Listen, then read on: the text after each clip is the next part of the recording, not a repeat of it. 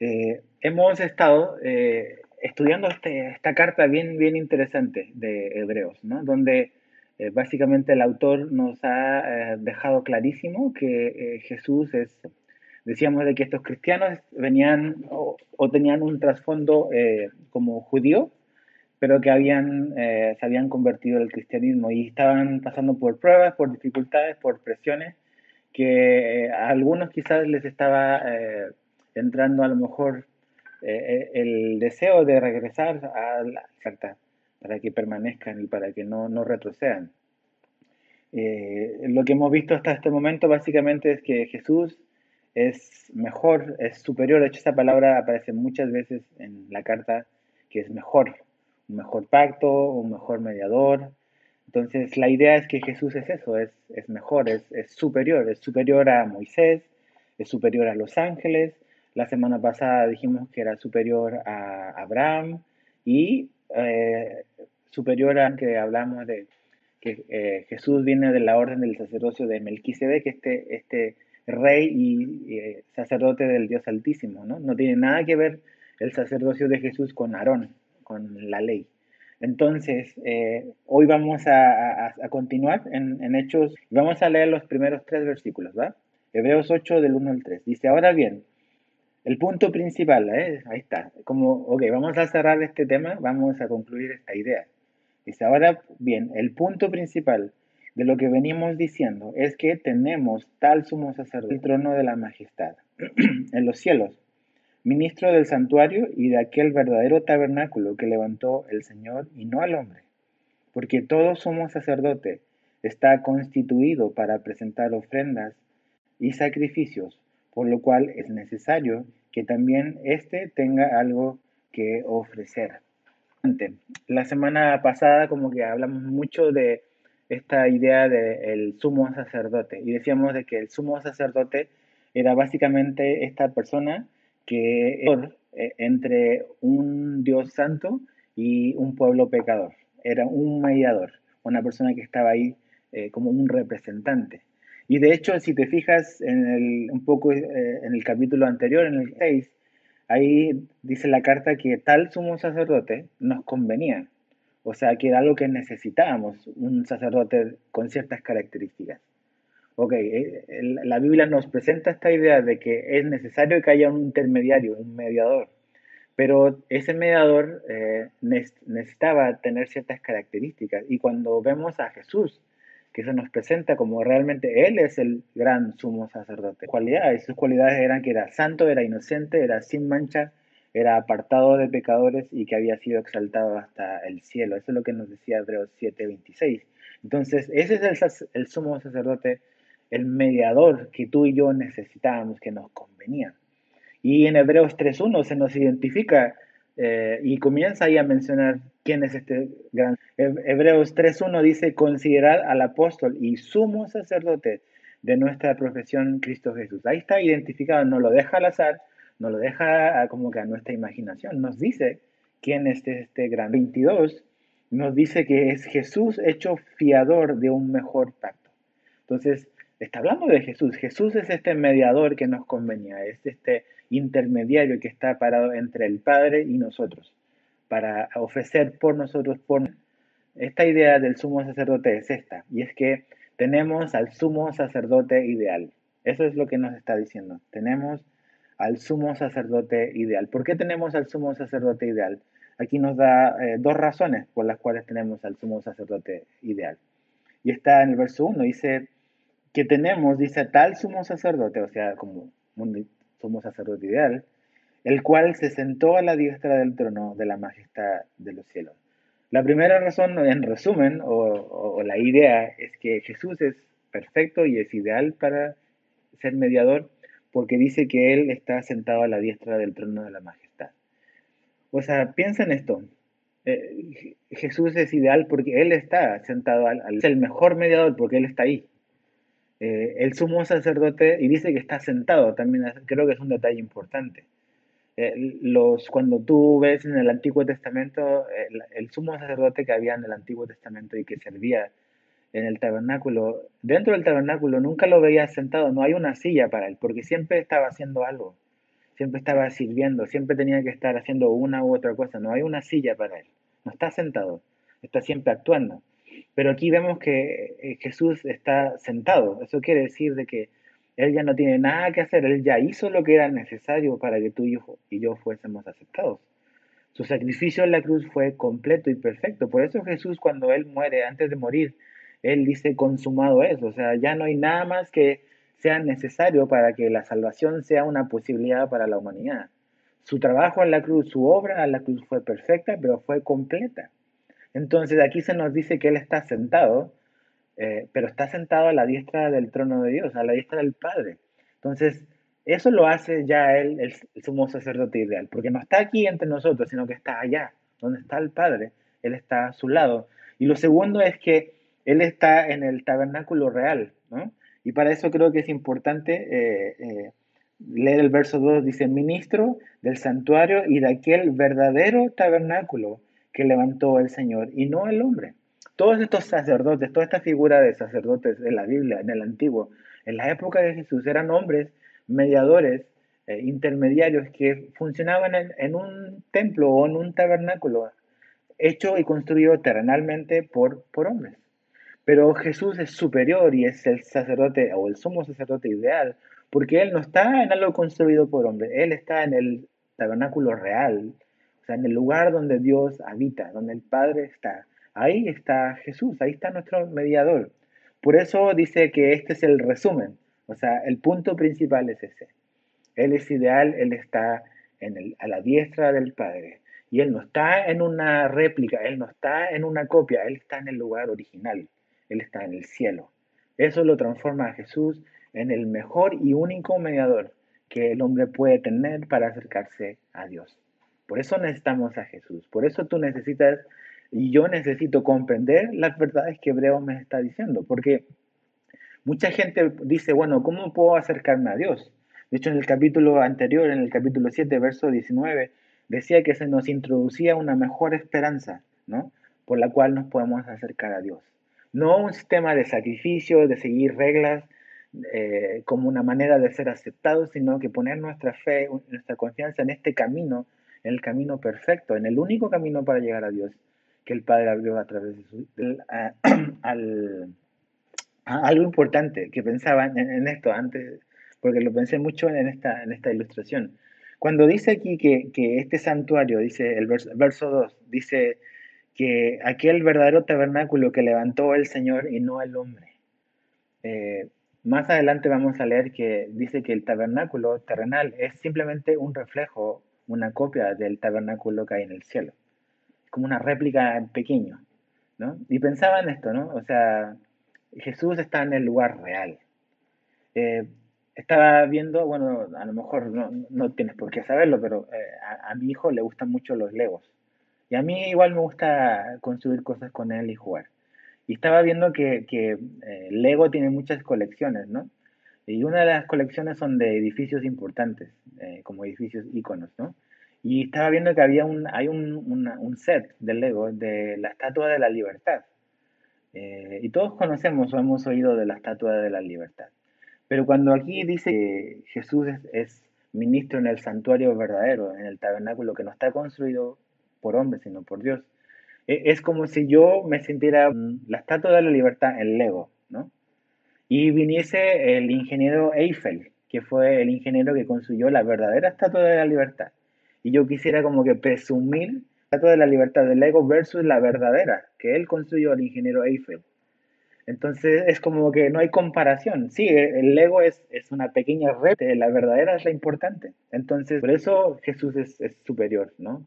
Entonces, verso 4 al 5 dice, así que si, estuviere, si estuviese sobre la tierra, ni siquiera serían sacerdotes que presentan las ofrendas según la ley. Verso 5 dice, los cuales sirven y sombras, subraya esa frase, figura y sombra de las cosas celestiales, como se lo advirtió o se le advirtió a Moisés cuando iba a erigir el tabernáculo diciéndole, mira, haz todo en el monte este concepto y esta frase que dice ahí, figura y sombra de las cosas celestiales, es importante porque eso nos ayuda a entender lo que aquí eh, Hebreo nos está diciendo. Cuando él habla del tabernáculo, cuando él ha venido hablando del sumo sacerdote, de todas estas cosas que Israel hizo en el Antiguo Testamento, sobre todo que fueron establecidas en, en la ley de Moisés como una forma de acercarse a Dios, todo este sistema de sacrificios, todas esas cosas, la Biblia, el Nuevo Testamento nos dicen que es esto, que es figura y sombra de las cosas celestiales. Hablando del tabernáculo, haciéndonos ver de que Jesús es superior y que Jesús es superior a Aarón, el sumo sacerdote original. Él nos está diciendo el tabernáculo aquí en la tierra. Son simplemente eso. Son una figura y una sombra de lo celestial. Podríamos decir es una copia. Es como esta idea, este ejemplo que te dije, como este Lego de la Estatua de la Libertad, que es pequeño, que es de plástico, que, tiene la forma parecida a la original, pero simplemente es un reflejo de una estatua que es icónica, eso es lo que Hebreo nos está diciendo. Entonces, eh, Jesús no, no, dicen, no sería un sumo sacerdote eternal. ¿Por qué? Porque ya hay de esos, ya hay sumos sacerdotes, ya habían cuando Jesús vino. Cuando están estos hebreos cristianos, ellos reciben esta carta, todavía el templo está en Jerusalén, está funcionando, hay un sistema, entonces Hebreo le dice, Jesús no va a venir a, meterse dentro del mismo sistema que ya está. De hecho, ese sistema de sacerdotes son una sombra de lo que está en el cielo. Y Jesús no vino a involucrarse y a involucrarse en un sistema que es una sombra. Jesús vino a mostrarnos lo que es lo original, lo verdadero, lo, lo que está en el cielo. El sacerdote que es Jesús, que está en el cielo. El tabernáculo en la tierra, el templo en la tierra era simplemente una sombra de, del que está en el cielo. De hecho, aquí se nos menciona, Moisés recibió las instrucciones para construir el tabernáculo. Se le dijo que básicamente tenía que seguir los planos porque los planos eran como una réplica de lo que hay en el cielo. Entonces, ¿por qué? Y esto es importante, ¿por qué eh, la carta a los hebreos está diciendo esto? Por los previos. ¿Qué, ¿Cuál era la tentación que estos cristianos con un trasfondo judío estaban viviendo.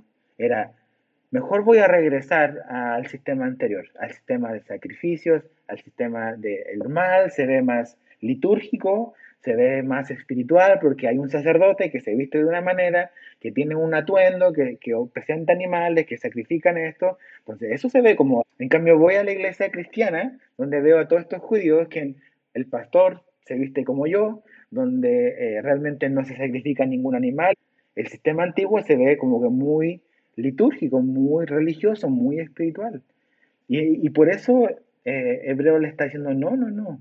No porque aquí no haya un sumo sacerdote que se viste con una túnica, que tenga un efod, que, que no tenga algo para arriba, que no se sacrifica animales, no significa que esto es inferior. De hecho, esto es superior. Porque todo lo que los sacerdotes hacían en el templo es simplemente una pequeña Jesús. Entonces, no necesitamos caer o regresar a eso, le está diciendo Hebreos. Tenemos al sumo sacerdote que está a la diestra del trono del Padre. Ahí está.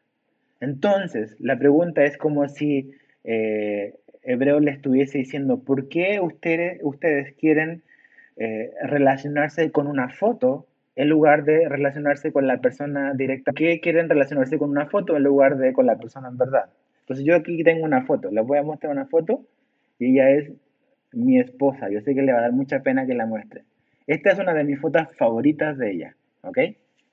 Pero qué absurdo sería para mí y qué ridículo si yo estuviese enamorado de esta foto y tuviese una relación con esta foto en lugar de tener una relación con mi esposa de carne y hueso. ¿Verdad que sí? Entonces las fotos no es que sean malas, y no es que el templo y los sacerdotes eran malos, pero cuando vino lo verdadero y vino lo original, ya lo otro no es necesario. Entonces yo prefiero relacionarme con mi esposa que nada más mirar constantemente una foto. Y eso es lo que ellos estaban haciendo. Se estaban contentando con un retrato, con una copia, con una figura. Y no entendiendo que ahora ellos podían tener una relación directa y personal con Dios, la de tener una relación personal con su creador. Ellos tienen una relación con un sistema de reglas, con, un, con eh, filosofías, pero no con una persona. Pregúntale a un budista si tiene una relación personal con Buda. Casi que no. Entonces, pero el cristianismo es eso. Tenemos una relación con Dios, nuestro Dios, el único verdadero Dios, quiera tener una relación con nosotros. Y eso es lo que los hebreos necesitan oír. Es no vuelvan, no tienen por qué regresar a un sistema que simplemente es como una foto. Mejor relacionense con la persona que es Jesús y con Dios por medio de una persona, ¿no? Eso es muy, muy importante. Ahora, versos 6 al 7 dice, pero ahora tanto mejor eh, ministerio es el suyo, un mejor pacto establecido sobre mejores promesas. Porque si aquel primero hubiera sido sin defecto, ciertamente no se hubiera procurado lugar para el segundo. Entonces aquí vemos que Jesús es superior. Eh, ¿Por qué es superior? Porque Jesús es mediador o nos da garantía de un mejor pacto. Esa es la palabra importante. De hecho, el mensaje de esta mañana se llama un pacto superior. ¿Ok? No solamente tenemos un sumo sacerdote superior, sino que porque Él es superior, Él nos ofrece un pacto una manera de relacionarnos con Dios que es superior al antiguo. Y esto es muy importante.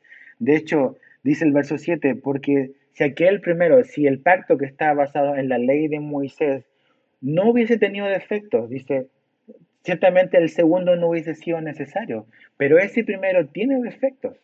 Entonces yo no entiendo cuando la gente quiere volver a algo que no está completo, ¿ok?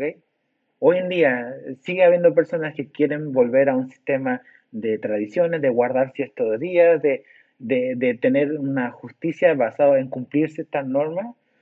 no es que la ley sea mala, pero la verdad, como vamos a ver después, ninguna persona puede cumplir a la perfección la ley de, de Moisés. Entonces, estás en un gran problema si ese es tu anhelo, porque nadie lo puede hacer. Y si tú violas una coma, eres culpable de todo.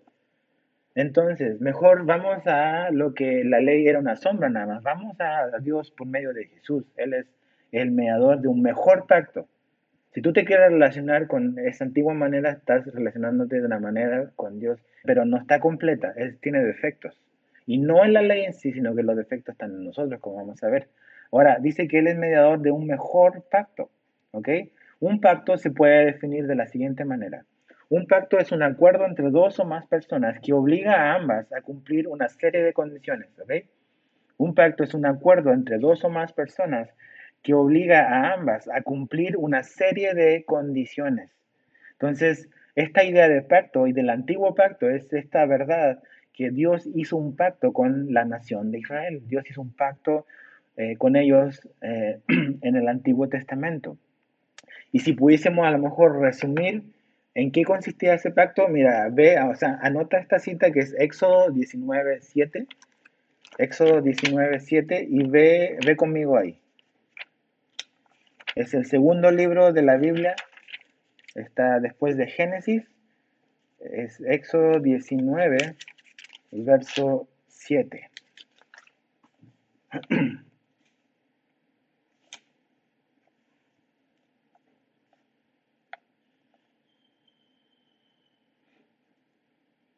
verso, perdón, eh, verso 5, eh, verso 5, no, no 7, Éxodo 19, 5, dice, y ahora pues, si diereis oído a mi voz y guardareis mi pacto, vosotros seréis mi especial tesoro sobre todos los pueblos.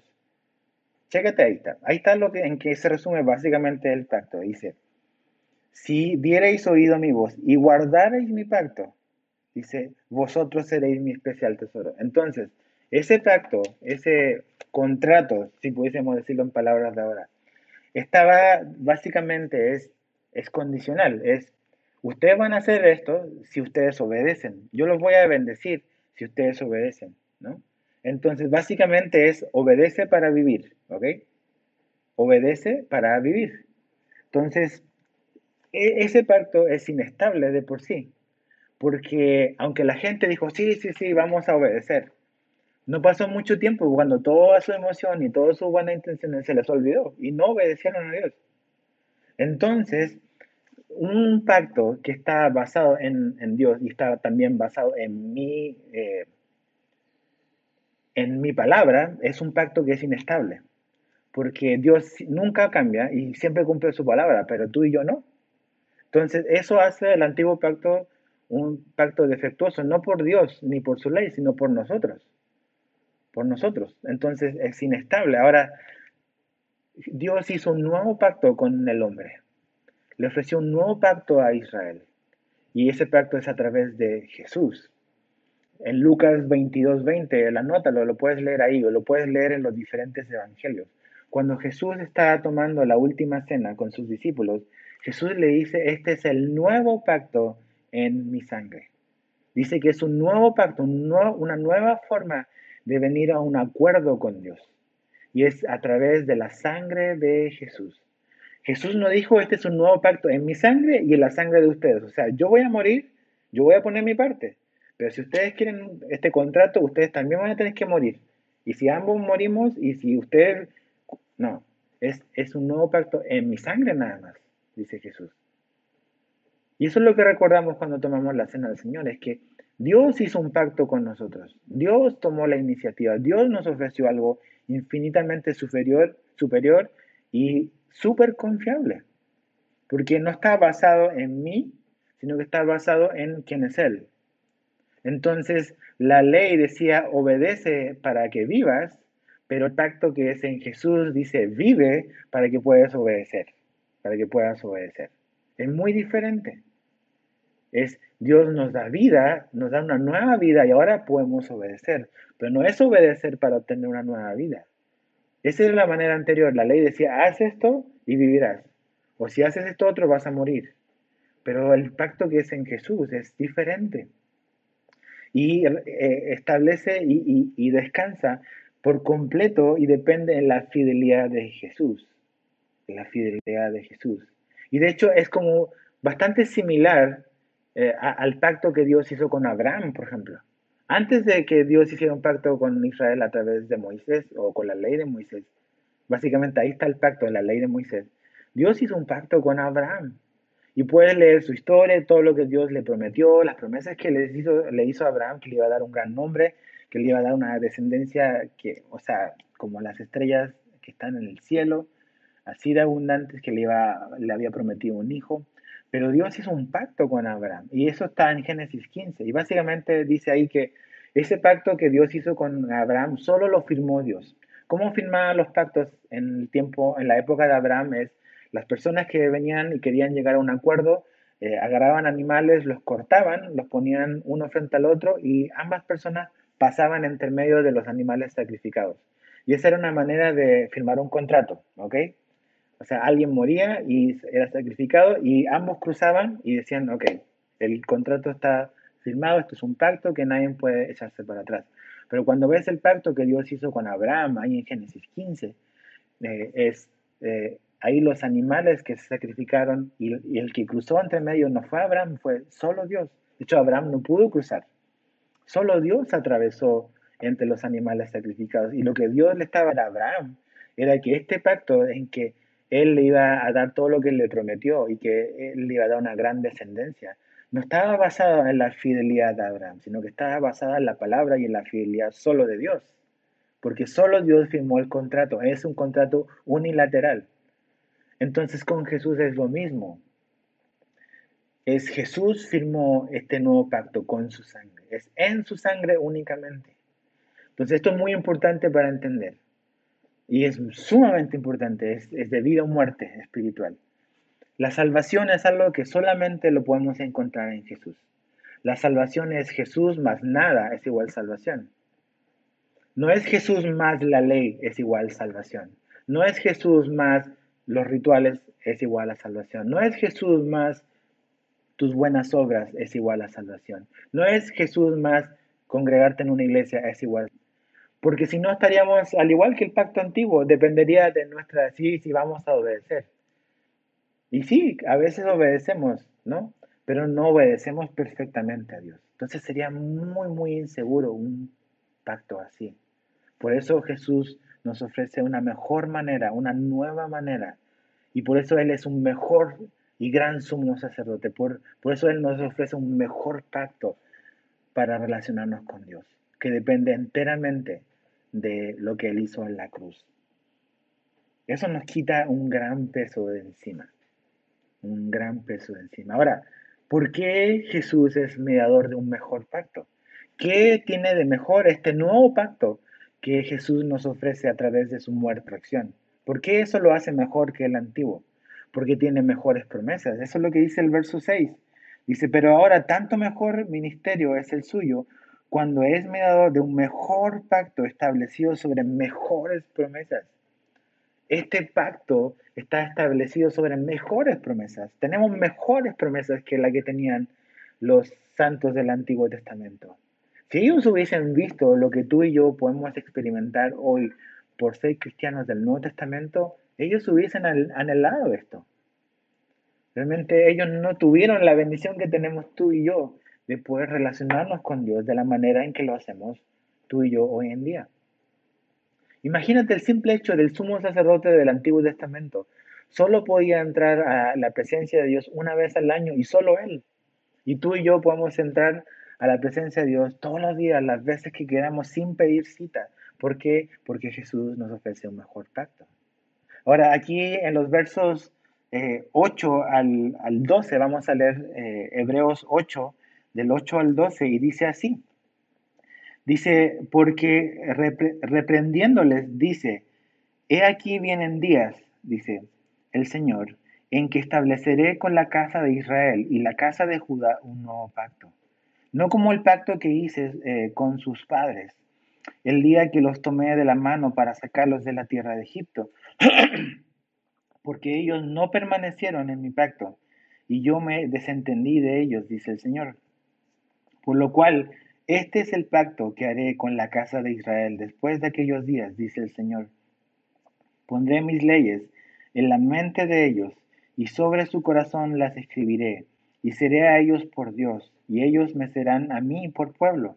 Verso 11. Y ninguno enseñará a su prójimo, ni ningún señor, porque todos me conocerán, desde el menor hasta el mayor de ellos, porque seré propicio a sus injusticias, y nunca más me acordaré de sus pecados y de sus iniquidades. ¿Por qué Jesús es mediador de un mejor pacto? Por estas cuatro cosas que vemos aquí. Hay cuatro cosas por las cuales Jesús es mediador de un mejor pacto. Y la primera es, está en el verso 8 y 9. Dices, porque aquí vienen los días, dice el Señor, en que estableceré con la casa de Israel y la casa de Judá un nuevo pacto. Y fíjate, ¿por qué es necesario un nuevo pacto? Dice, no como el que hice con sus padres, o sea, no es lo mismo, es, es algo nuevo. Dice, porque ellos no permanecieron en mi pacto. Entonces, ¿Por qué lo que Jesús nos ofrece es mejor que lo antiguo? Porque este nuevo pacto no depende de la capacidad humana. Otra vez, ¿por qué Jesús nos ofrece un mejor pacto? Porque este nuevo pacto no depende de la capacidad humana. Si te fijas, en el verso 9 dice que los padres no permanecieron, dice, en mi pacto. Que Dios fue siempre fiel, pero el pueblo no lo fue y no permanecieron. Entonces, el antiguo pacto era inferior porque, por un lado, era necesaria la fidelidad de Dios, que la fue, y era necesaria la fidelidad del hombre, y aquí fue el problema. Entonces, esto es muy importante. El problema no es la ley de Moisés, ¿ok? No estamos diciendo que la ley de Moisés es el problema. El problema somos nosotros, porque no tenemos la capacidad de cumplir la ley de Moisés. Ese es el problema. Entonces, somos nosotros. Cuando vemos la ley de Moisés, cuando vemos los primeros cinco libros de la Biblia, el Pentateuco, ¿no? está la ley de Moisés. Dios es un Dios perfecto, justo, eh, que no tolera el pecado. Vemos su carácter, el carácter de Dios revelado. Y también en la ley de Dios se, nos, se, le, se le muestra a los israelitas de que ellos habían sido llamados a vivir una vida santa, que iba a ser una diferencia con las naciones que le iban a rodear, que eran paganas, que practicaban eh, muchísimas cosas horribles y, espantosas, sacrificaban a niños, o sea, horrible. Entonces, a través de la ley, no solamente Dios se mostraba a, Él como un Dios santo y perfecto, sino que también se le daba un estándar al el cual Israel debía de seguir para poder para que Dios se pudiese revelar también a las naciones vecinas y las naciones vecinas pudiesen ver que el Dios de Israel era hermoso, era glorioso, era perfecto. Pero la ley de Moisés básicamente pedía obediencia, ¿no?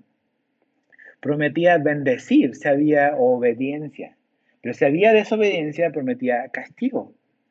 Pero aquí es importante, la ley de Moisés no proveía de una manera de dar salvación.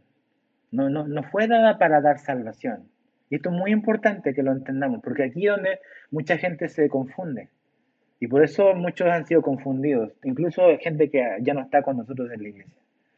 O sea, la ley no fue dada para darnos salvación, la ley fue dada para mostrarnos el carácter de Dios y para mostrarnos algo de nosotros. Romanos 3.19. Romanos 3.19. Es el libro de Hechos antes de Primera de Corintios. Romanos 3.19. Dice así.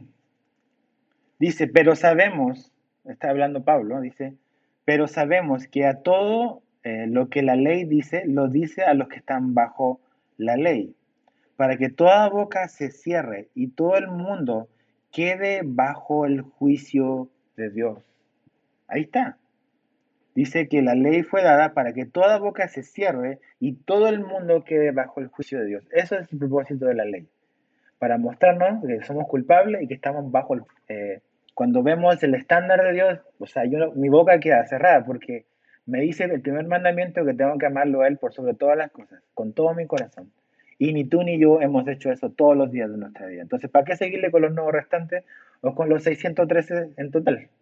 Si ya con el primero, pues ya estoy eliminado, porque ni tú ni yo hemos amado a Dios con todo nuestro corazón todos los días de nuestra vida. Entonces, nuestra boca que que demanda perfección de nuestra vida.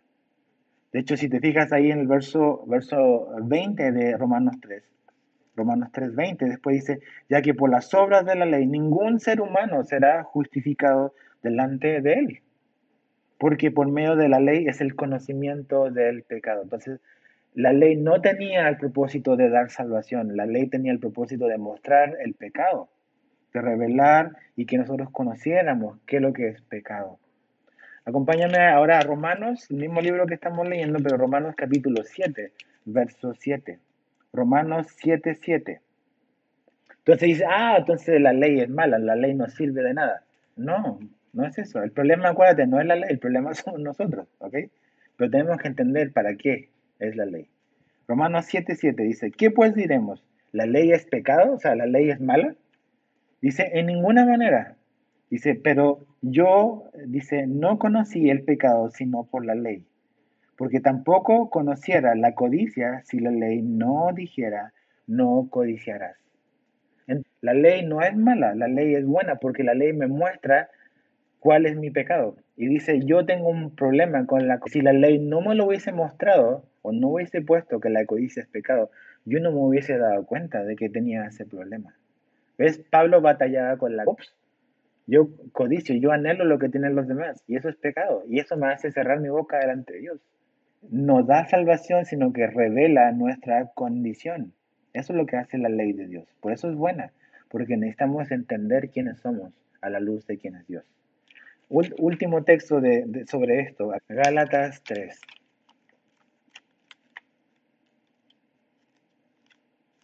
Gálatas capítulo 3, verso 21 y 22. Gálatas 3, verso 21 y 25. Dice, verso 21. Luego la ley es contraria a las promesas de Dios en ninguna manera, porque si la ley dada pudiera vivir justicia fuera verdaderamente por la ley. O sea, dice, si la ley de Moisés tuviese el poder para darnos vida, pues ya, dice, yo no necesito, o sea, porque la ley nos dice lo que tenemos que hacer y la ley nos da el poder para hacer lo que la ley nos dice, pero la ley no hace eso. Dice más la escritura, verso 22, lo encerró todo bajo pecado promesa que es por la fe en Jesús, Jesucristo, fuese dada a los creyentes. Pero antes que viniese la fe, estamos todos, estamos confinados, perdón, bajo la ley, encerrados para aquella fe que iba a ser revelada. De manera que la ley ha sido nuestro ayo como nuestro tutor, para llevarnos a Cristo a fin de que fuésemos justificados por la fe, no por la ley. Dice fe, ya no estamos bajo ayo, o sea, venida la fe, ya no estamos bajo la ley. Entonces, ¿cuál es el propósito de la ley? Era mostrarnos nuestra culpabilidad y era llevarnos a Jesús. O sea, cuando tú dices, codicié, la ley me mostró que yo pequé. Entonces, eso debe ser llevarte a la segunda pregunta, es ¿cómo resuelvo eso? La ley simplemente me dice que eso es pecado y que merezco la muerte. Entonces, ¿cómo? ¿Hay alguna manera en que yo pueda resolver eso? Y la respuesta es sí. Por eso dice que la ley fue nuestro ayo, nuestro tutor, como nuestra nana, que nos lleva hacia donde está la solución, que es Jesús. Entonces el problema, la ley es buena cuando se usa para lo que fue dada, no para dar salvación, ni para hacernos justos ante los ojos de Dios, sino para mostrarnos nuestra condición. Ahora, es interesante, volviendo ahí a Hebreos 8, todo este, el autor de los Hebreos está citando el Antiguo Testamento y está citando a Jeremías 31, verso 31 al 34. Él está citando a Jeremías 31 del 31, donde aquí se nos habla de que Dios en el Antiguo Testamento, no en el Nuevo, en el Antiguo Testamento, a través del profeta Jeremías, eh, Dios habló de que un nuevo pacto iba a tener que ser necesario. Entonces, por eso dice aquí en el verso 7, si el primero hubiese sido sin defecto, si el de Moisés no hubiese tenido defecto, ¿por qué Dios tiene que hablar de un, segundo, de un segundo pacto que Jeremías habla aquí? Si, el primero realmente era eh, llevarnos al estándar que Dios pedía, ¿por qué fue necesario en el Antiguo Testamento que Jeremías hablase o que Dios hablase a través de Jeremías diciéndonos de que es necesario un nuevo pacto? Entonces te das cuenta ¿Por qué el, nuevo pacto es, es mejor que el antiguo? Porque el antiguo descansaba en la fidelidad del hombre, la fidelidad de Jesús, en su sangre. La segunda cosa por la cual el nuevo pacto es porque el nuevo pacto nos da el poder y la motivación para obedecer. Porque el nuevo pacto nos da el poder y la motivación para obedecer. Verso 10 de Hebreos 8. Hebreos 8, 10 dice, por lo cual este es el pacto, Señor, Pondré mis leyes en la mente de ellos, y sobre su corazón las escribiré, y seré a ellos por Dios, y ellos me serán a mí por mi pueblo. De manera, por eso el nuevo pacto es superior, porque la ley solo nos decía que esto está mal y esto es lo que tiene que hacer, pero la ley no, no vivifica, no trae vida a nosotros, simplemente nos muestra que somos culpables, pero no hace nada más que eso. En cambio, el nuevo pacto nos da poder, nos da motivaciones, nos da nuevos deseos para obedecer. Anota este texto, eh, si quieres acompañarme a leerlo, está en Filipenses 2, verso 13. Filipenses 2 dice así, dice, porque Dios es el que en vosotros produce así el querer como el hacer por su buena voluntad. ¿Quién dice que produce eso, tú o yo? Dice, no, no, no, no soy yo, no es algo que yo produzco, sino es algo que Dios es el que en vosotros, dentro de nosotros, produce así el querer como el hacer. La ley solo decía, esto es lo que tú tienes que hacer y si tú haces esto vas a vivir. Pero la ley no producía el querer como el hacer en los israelitas.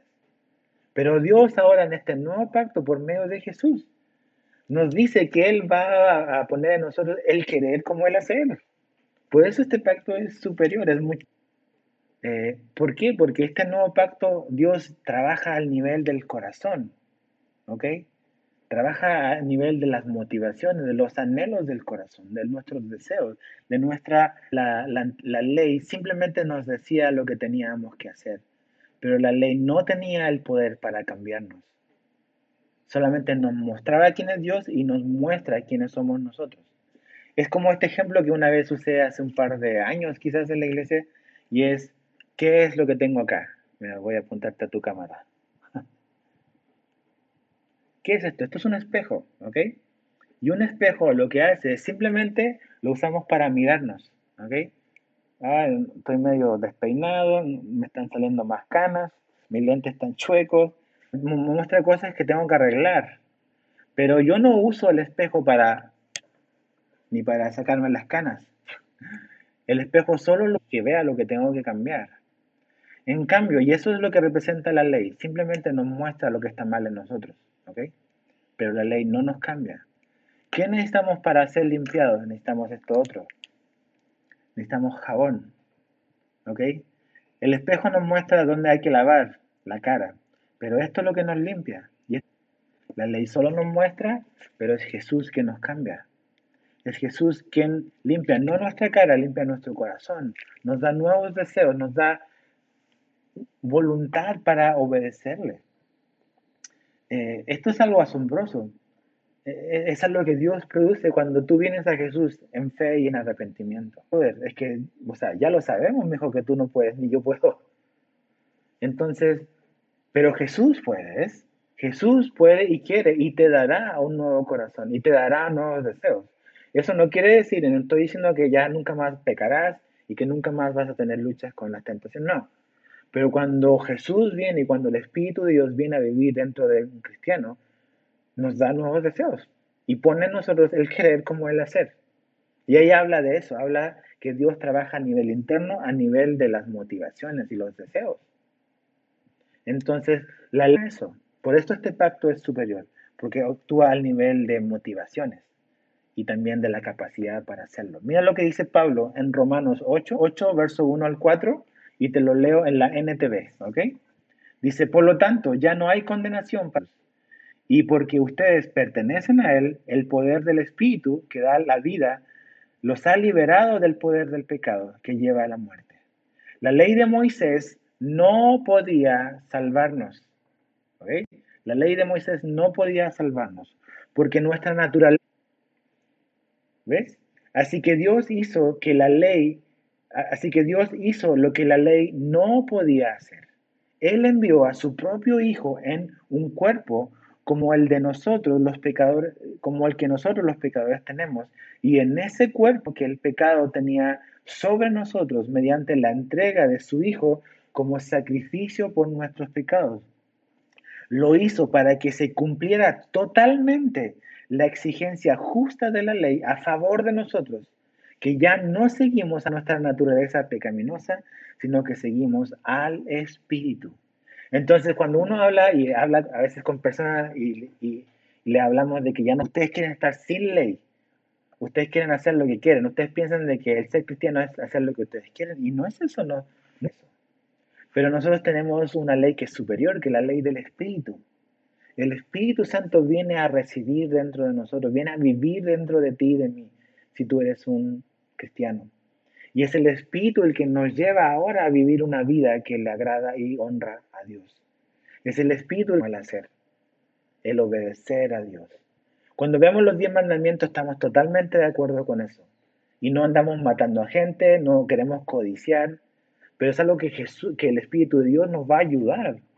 Y cuando fallamos, porque vamos a fallar, eh, vamos a recordar de que tenemos un mediador, entre Dios y nosotros, que es Jesús, nuestro abogado, que nos defiende cuando pecamos. Porque vamos a pecar aún, estemos en, esta, en, esta, en este cuerpo caído y pecaminoso.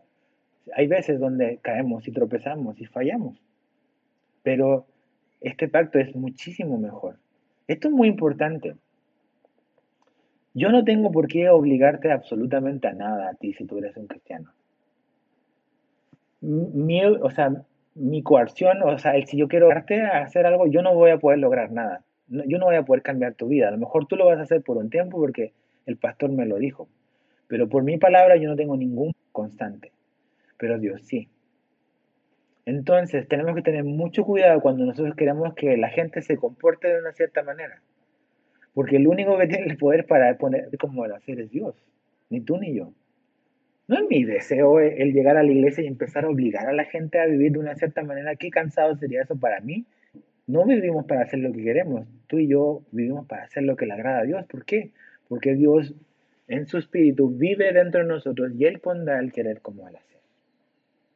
Y cuando nuestra carne sea débil y caigamos y pequemos, Dios nos ha prometido su perdón y limpiarnos de todos nuestros pecados. Primera Juan 1.9. Jesús es superior al antiguo porque este pacto está basado en gracia. En gracia. Fíjate el verso 12, dice, y ninguno, perdón, verso 12, sí, porque seré propicio a sus injusticias. La Biblia de las Américas traduce este mismo versículo 12 como tendré misericordia de sus iniquidades. Este, este nuevo pacto está basado en gracia. dice que Dios promete tener misericordia de nuestras iniquidades. O sea, Dios nos promete eh, ser misericordioso cuando tú y yo fallamos y pecamos. Eso es muy importante. La ley no tenía manera de ser misericordiosa. La ley nada más nos mostraba el culpable, esto es lo que va a pasar con él. ¿Ok? Pero Dios en el nuevo pacto trata con nosotros con misericordia, con gracia. No dándonos lo que efectivamente sí merecemos, pero Él nos da su favor, nos da su amor, nos da su paz, nos da todas estas cosas. Dios no nos paga como lo que merecíamos. Lo que tú y yo merecíamos lo pagó Jesús en la cruz. Por eso tú y yo no lo vamos a pagar una vez. Y lo juzgó en la persona de su Hijo. Entonces, este nuevo pacto está basado en gracia para con nosotros. Mira, vamos otra vez a Romanos. Te habrás dado cuenta que Romanos es importante en lo que tiene que ver con salvación mediante la fe. Verso 20 y 21. Romanos 5, 20 y 21 dice, pero la ley se introdujo para que el pecado abundase. ¿Ok? Mas cuando el pecado abundó, sobreabundó, ¿qué? La gracia. Dice, para que así como el pecado reinó para muerte, así también la gracia reine por la justicia para de Jesucristo nuestro Señor. La ley se, se, introdujo para que el pecado abundase, para que nos mostrase así como este espejo todas nuestras arrugas, todos nuestros defectos. Todas las personas, lo siento. No hay buenas personas, dice la Biblia. No hay un solo justo. Entonces, la ley nos muestra pero juntamente con eso dice que en el nuevo pacto a través de Jesús sobreabundó la gracia. Dios no nos paga, gracias a Jesús, gracias a que Jesús murió en la cruz, no nos paga conforme a nuestras iniquidades, sino que Él nos da misericordia. Entonces, pensando a los hebreos, o sea, ¿de verdad, neta quieren regresar a lo anterior? ¿Algo defectuoso? ¿De verdad quieres volver a un sistema de sacrificio de animales, ¿de verdad quieres? Eso es inferior. Ahí no hay misericordia. Piénsalo, ¿no? Muy importante. Pablo, el autor a los, a los, la carta que leímos recién a los romanos, él habla, le habla a Timoteo de que él fue un, él es un perfecto ejemplo de cuán grande es la misericordia de Dios. Que si Dios pudo perdonarlo a él, puede perdonar a cualquiera, ¿ok? Y está viendo esta transmisión. O que estás en tu casa nada más porque estás mirando porque alguien de tu familia o con la que vives se congrega con nosotros y tú no eres un cristiano. A lo mejor has pensado alguna vez en tu vida, sabes que yo no puedo venir a Dios porque lo que yo hice es muy terrible. Y no hay manera de que Dios me pueda perdonar. Ese es un error. No sabes lo amoroso y lo misericordioso que es Dios. Dios quiere mostrarte su amor, quiere darte su perdón, en fe y en arrepentimiento. Y Él nos promete, no importa lo que tú hayas hecho, no importa qué tan bajo hayas caído, o qué tan hondo estés ahorita mismo, Dios promete perdonarte, fe en Jesús. Mira lo que Pablo le escribió a Timoteo. Primera Timoteo capítulo 1, verso 14 al 17. Leo de la NTV, 1 Timoteo 1, 14 al 17, dice, oh, qué tan generoso y lleno de gracia fue el Señor. Me llenó de la fe y del amor que provienen de Cristo Jesús. Piensa, y todos deberían aceptarla. Cristo Jesús vino al mundo para salvar a los pecadores. Jesús no vino a condenar, Jesús vino a salvar. Y Pablo dice, Él vino a salvar a alguien como yo. Dice, de los cuales yo soy el peor de todos. Ok, si tú dices, ¿hasta dónde por último? Y Dios pudo salvarme a mí, Dios puede salvarte a ti, mi amigo, mi amiga. No hay nada que tú hayas hecho que Dios no pueda y no quiera y no esté disponible a perdonar si tú pones tu fe y vienes en arrepentimiento a Jesús. Dice, pero Dios tuvo misericordia de mí para que Cristo Jesús me usara como principal ejemplo de su gran paciencia, aún los peores, con aún los otros se darán cuenta de que también pueden creer en Él y recibir la vida eterna. Que todo el honor y toda la gloria sean para Dios por siempre y para siempre. Él es el Rey eterno, el invisible que nunca muere. Solamente Él es Dios. Amén. Él es, Él es Dios. Y Él es el que recibe la gloria. Él es el que nos perdona de todas nuestras iniquidades. Solo Él puede hacerlo. Por eso este pacto, por eso lo que Jesús nos ofrece es mejor. Y por último, el pacto que hay en Jesús es mejor porque Dios provee perdón completo. Los sacrificios del Antiguo Testamento no tenían la capacidad para borrar pecados, solo cubrían pecados. Es como tapar, nada más, como cubrir. los animales que se sacrificaban, su sangre era derramada solo para cubrir los pecados. Un, un, por eso Jesús es el Cordero de Dios. Pero en Jesús nuestros pecados no son cubiertos, en Jesús nuestros pecados son borrados. Aquí dice que, eh, fíjate lo que dice el verso 12, dice, nunca más me acordaré de sus pecados, jamás. Los dos están nada más tapaditos, pero aquí Dios nos promete que nunca más se va a acordar. Ahora, esto no quiere decir de que Dios, hay cosas que Él no sepa, ¿ok? Dios siempre en nuestra vida. Pero Él ha decidido agarrarlo y ponerlo atrás, no tenerlo delante de nosotros. Él nunca lo va a poner en la mesa en una conversación con nosotros para hacernos sentir culpables. Es como lo que a veces nos pasa en las discusiones matrimoniales o con otras personas. Estamos peleando por algo y tú dices, oye, pero ¿te acuerdas cuando tú me hiciste esto? Y sacamos las cosas de hace una semana, un año, diez años, veinte años. Pobre tu marido, pobre tu cónyuge que le estás todavía recordando cosas de hace cinco.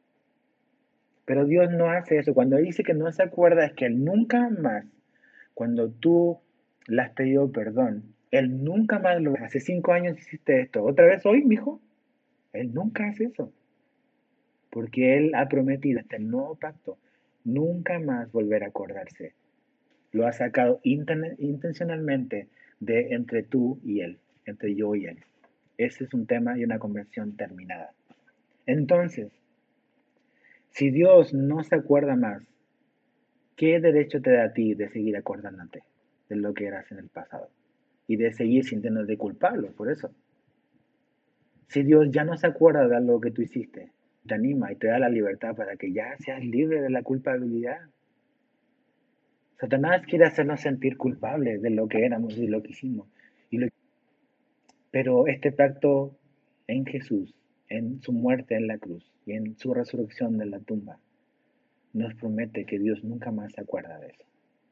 Esto lo hace muchísimo mejor. Imagínate, eh, eh, piensa en esto, ¿no? Dios no hubiese provisto en Jesús una manera de que nuestro pasado fuese resuelto. ¿Cuál sería nuestra esperanza?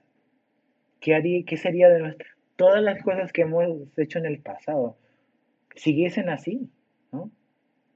No resueltas, rotas, destruidas vidas. Pero gracias a Jesús, Él promete borrar eso. Algo que, que a lo mejor hacemos tan sencillamente como en un navegador, decir borrar.